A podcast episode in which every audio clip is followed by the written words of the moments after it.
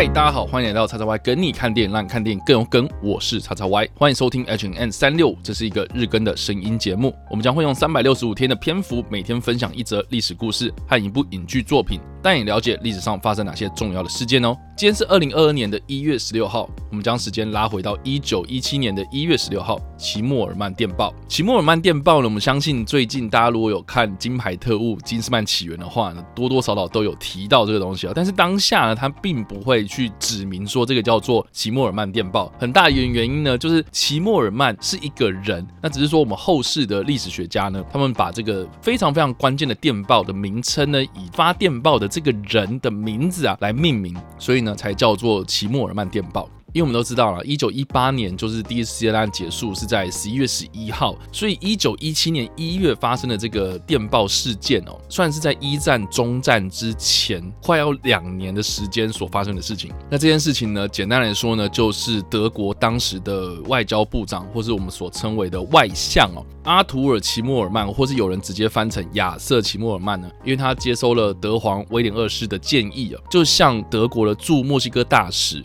海里希·冯·艾卡特呢，发出了一个加密的电报。这个电报的内容就是建议墨西哥可以和德国组成一个军事的联盟啊，一起共同对抗美国。换句话说呢，就是叫墨西哥去打美国的意思啊。但是这个电报呢，后来被英国的情报机构啊四十号办公室截获，并且呢被破解。所以在同年的三月一号被公开之后呢，美国就震怒，也促使呢让他在隔一个月之后，也就是四月六号这一天呢，向德国宣战。美国就正式的投入一战的战局。所以总而言之啊，就是这封电报让美国呢从原本不太管欧洲发生的一战啊，也就是欧战的战事啊，转而呢横跨。大西洋，然后投入这场战争，也加速了一九一八年一次世界大战结束的一个很重要的关键哦。所以我们在很多的一些文献资料啊，一些讽刺漫画上面呢，可以看到啊，就是美国他们当时有很多的这样子的讽刺漫画，就是画了一个威廉二世，然后手上拿了一个炸弹，然后炸弹就爆炸，然后那个炸弹上面就是写着齐默尔曼电报这样子。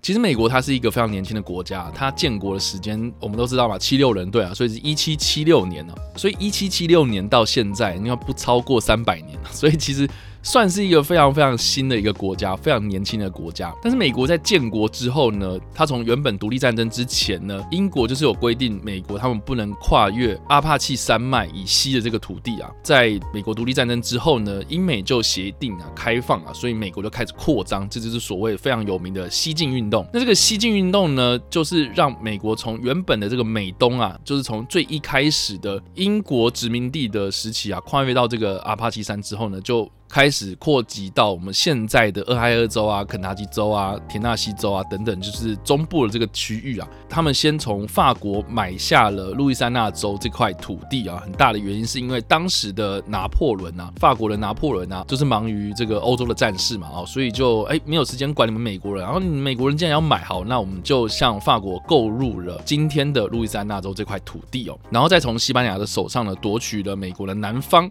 也就是佛罗里达州的这个地方。所以就慢慢慢慢的朝着西南方前进。那西南方他们碰到了一个最大的一个国家，那就是墨西哥。当时的墨西哥呢，有现在的德州这个土地，然后还有新墨西哥州，还有加州的南边这块土地哦。那这几块土地呢，是到了美墨战争爆发之后呢，美国呢，他就直捣黄龙，就攻陷了墨西哥首都，然后让墨西哥承认呢，当时的德州，也就是德克萨斯共和国，然后并入了美国，并且呢，割让了两。两百多万平方公里的土地哦，相当于他们自己的领土的一半哦，也就是新墨西哥州或是加州这几块土地就直接给了美国，所以墨西哥对美国来说啊，可以说是又爱又恨。而且美国呢，在接下来呢，他从俄罗斯手上呢就购入了阿拉斯加这个块土地，然后在美西战争之后呢，又并吞了夏威夷群岛啊，所以其实美国的领土从今日我们现在看到这个样貌呢，其实是在十九世纪之后呢，西进运动开始，慢慢慢慢的。不管是并购啊，还是战争啊，通过并吞的方式呢，来慢慢的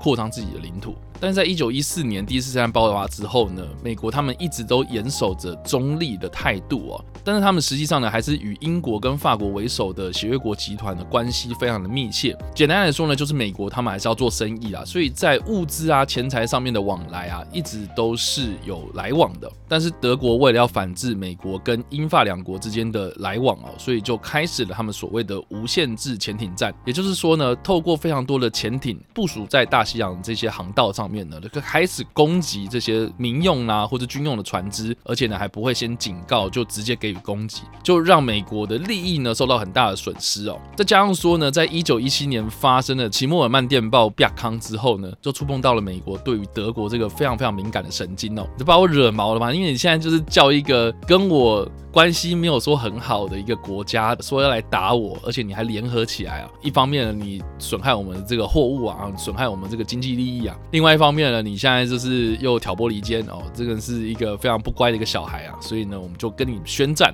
我觉得有个蛮有趣的一个细节，就是说齐默尔曼电报当时呢要从德国发送电报到墨西哥呢，它就是要横越大西洋。那当时呢，德国它确实是有铺设了一个跨大西洋的海底通讯电缆哦。但是在一九一四年的时候呢，英国的海底电缆船呢就砍断了这个德国跨越大西洋的海底通讯电缆了。所以呢，德国和美洲之间呢，他们还是有两条秘密的通讯路线哦。一条呢是使用瑞典的海底电缆，另外一条呢是借道。美国的海底电缆，所以英国就透过对这两条跨海的通讯电缆进行监听，所以才会有现在我们所提到的，就是这个四十号房呢对吉默尔曼进行破译的一个非常成功的一个情报成就啊。那这个四十号房到底是什么呢？其实。它就是英国现代的情报机构的前身啊。当时呢，主要是由英国的海军部所管辖。那他们一开始呢，其实是透过监听的方式呢，取得了在海上的很大的一个成就，包括的日本或者德国，还是对荷兰的海战啊。其实这个四十号房呢，真的是功不可没啊。那另外一方面呢，我觉得也蛮有趣，就是说德国皇帝威廉二世，他真的是一个非常锵的一个人。他基本上是一个个性非常火爆，而且做事都非常冲动，很多事情他讲了之后呢。就旁边人拦不住啊，而且很多人也知道说他这是一个按照心情做事的一个人呐，哦，是非常非常强的一个领导人。所以呢，很多人就对于他出了一些馊主意哦，并不是那么的认真哦，来避免呢他朝夕暮改啦，或者是按照心情啊啊随口说说的这样的，不要那么认真那种感觉。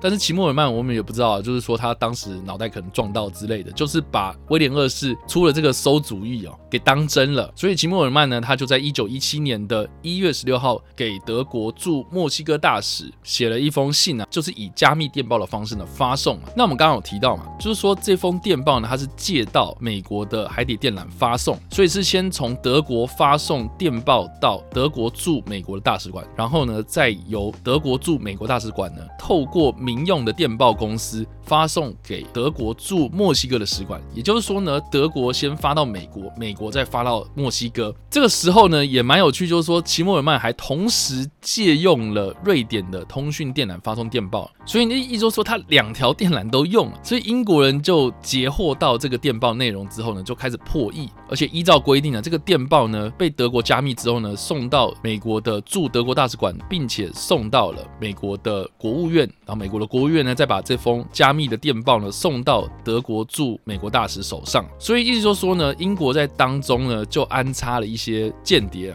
那这个间谍呢，就潜伏在墨西哥城里面呢，就在墨西哥的电报局里面进行偷窃，把这些一大堆的电报呢拷贝回来，让这个英国呢就非常的顺利得到了这个齐默尔曼电报的拷贝本。齐默尔曼电报的内容到底是什么样子呢？我们大家可以稍微了解一下，它其实是很多个数字所组成的，然后并且经过破解的方式哦，翻译成德文啊，德文呢我们再翻译成英文啊，英文我们可能再翻译成中文等等不同版本啊，所以呢，在维基百科上面呢，我们可以看到这个中译版本哦，那它基本上呢，这个内容就是在说呢，德国我们呐，哦，就是会计划在二月的一号开始实施无限制潜艇战。与此同时呢，我们会竭力的与美国保持中立。如果计划失败之后呢，我们建议在下列的基础上呢，与墨西哥结盟，共同缔结和平。我们将会向贵国提供大量的资金援助。墨西哥也会重新收复新墨西哥州、德克萨斯州和亚利桑那州。建议书的细节将会由你们草拟啊，也就是说呢，德国他在这段文字里面呢，就是说啊，我们会给你很多钱，而且呢，我们会给你在美墨战争之中呢啊，墨西哥你们失去了这些失土啊。最后面他就说呢，请务必将与美国开战时，我们会把这个计划呢以最高机密的方式呢交给贵国的总统，并且鼓励他邀请日本呢立刻参与此计划，同时为我们与日本的谈判进行斡旋。请转告你们的总统啊，我们强大的潜水艇队呢会参与，并且尽可能逼使英国人在这几个月内呢求和。所以这个电报听起来就像是你知道啊，以前啊小学生嘛，那是班上几个人就是喜欢搞这个小团体啊。他说：“哎，我会拉拢谁谁谁啊，我们一起跟谁谁谁啊，然后一起啊干这些私底下台面下的事情这样子。而且呢，我们还会拉别班的那个谁谁谁啊一起进来这样。” 所以就是，哎，你看日本也被拉进来，然后就莫名其妙躺着也中枪这样的感觉。所以其实我觉得也蛮有趣，就是说在这段文字里面呢，你不管怎么样啊，就是惹恼了不只是美国啊，它其实也是让这全世界看到了德国他们的这个丑态啊，在私底下会做这种台面下的这种小动作，让人家觉得很恶心这样子。而另外呢，就是墨西哥他们在收到这个电报的时候呢，其实有立即做了一些可行性的研究评估啊。当时的墨西哥总统呢叫做卡兰萨，得到了。几个结论啊，第一个，如果你尝试着要去收复这些失去的国土啊，一定会让美国开干的。所以在文中呢，他有讲说什么啊，我们会尽可能的使美国保持中立等等，这根本不可能的事情。但是美国一定会跟你对干就对了。那第二个呢，就是说呢，德国他真的有这么大的能力提供你资金吗？啊，其实好像有一点点难呐，因为大家都知道说，在第一次世界大战呢，大家劳民伤财这样子，每个国家参与这场战争的人呢。啊，原本以为说可以速战速决，没想到可以拖这这么久。而且墨西哥他们自己本身的财政上也有一些困难、啊，他们并不太可能会去获得呢，在电报里面的这些德国他们所承诺的武器啦，或是军事的硬体啊。而且美国是当时在美洲一个非常有规模的武器制造国啊，再加上说英国皇家海军其实长期控制大西洋的这个航道啊，所以德国所承诺的这个无限制潜艇战这件事情，到底是一张空头支票，还是真的有可能发生呢？这个其实也是后续墨西哥。他们在顾虑的事情。那另外呢，假使好了，你上面这两件事情都成功的话，哦，就是收复了你的失土，然后德国真的也是这么的强大，然后提供你这些东西，然后让你啊跟美国这样是硬干，然后硬干还是如果真的都成功了，那在收复的这些失土上面呢，已经开始在讲英文的这些英语人口啊，对于墨西哥来说呢，也是后续一个非常通透的一个问题啊。所以呢，意思就是说呢，虽然我们失去了这些大片江山呢，真的是恨得牙痒痒啊，哦，但是呢，如果实际上还给你啊。啊，全部都给你们这样子，好像对墨西哥来讲也是个烫手山芋这样子。所以当时的这个墨西哥的卡兰萨总统呢，就在四月十四号呢，就正式的拒绝齐默尔曼电报里面的这些提案了。而且这个时候呢，美国在四月六号的时候呢，就已经跟德国宣战了嘛。所以其实这个时间点蛮有趣的，就是说呢，在一九一七年的一月十六号，齐默尔曼发了一个电报给墨西哥，而且是透过这样子辗转的方式啊，就被英国所窃听到了啊。窃听到之后呢，又给了美国，然后美国就公布了这件事情，然后非常的震怒。在四月的时候呢，美国就向德国宣战，然后而且在宣战之后呢，墨西哥也正式的回绝了齐默尔曼电报的内容，所以就等于是说，哎，德国两。两头空，而且还招惹到一个非常强大的一个敌人，这样子，所以这真的是其实是一个非常要不得的事情啊。所以呢，总结来说啊，齐默尔曼电报呢，其实是第一次大战期间的美国加入一战战局的一个很大的一个关键哦。那这件事情呢，其实在近期的《金牌特务金斯曼起源》里面呢，有提到这件事情啊。那当然呢，实际上的齐默尔曼电报并没有像电影里面有提到的，就是说美国总统威尔逊呢，他一直迟迟的不加入一战的战场，是因为呢，他和当时的这个欧洲交际花马达哈里有一个非常不为人知的私密关系，有一个非常强大的人与人之间的连结，所以他。他害怕这个丑闻爆发，也不会因为齐默尔曼电报的关系呢，贸然的投入一战的战场。所以，金牌特务金斯曼起源的故事的后半段啊，就是这群金牌特务啊，要想尽办法销毁威尔逊总统的这个把柄啊，来让美国顺利的对德国宣战。所以，大家如果最近有看《金牌特务金斯曼起源》的话，在知道说齐默尔曼电报的这封电报背后的历史故事的话，我相信你们在看这部电影的时候会更有趣哦。好了，所以以上呢就是我们今天所分享的历史事件——齐默尔曼电报，以及我们分享的电影《金牌特务：秦斯曼起源》。不知道大家有什么样的想法，或是你有没有看过这部电影呢？都欢迎分享你的想法，在留言区旁留言，或是在 YouTube 首播的时候来跟我们做互动哦。那当然了，如果喜欢你这部影片或者声音的话，也别忘了按赞、追踪我们的脸书粉丝团，也订阅我们 YouTube 频道、IG 以及各大声音平台，也别忘了在 Apple Podcast 或者 Spotify 上面呢留下五星好评，并且利用各大的社群平台推荐分享我们的节目，让更多人加入我们的讨论哦。以上呢就是我们今天的 H&M 三六五希望你们会喜欢。我们下次再见，拜。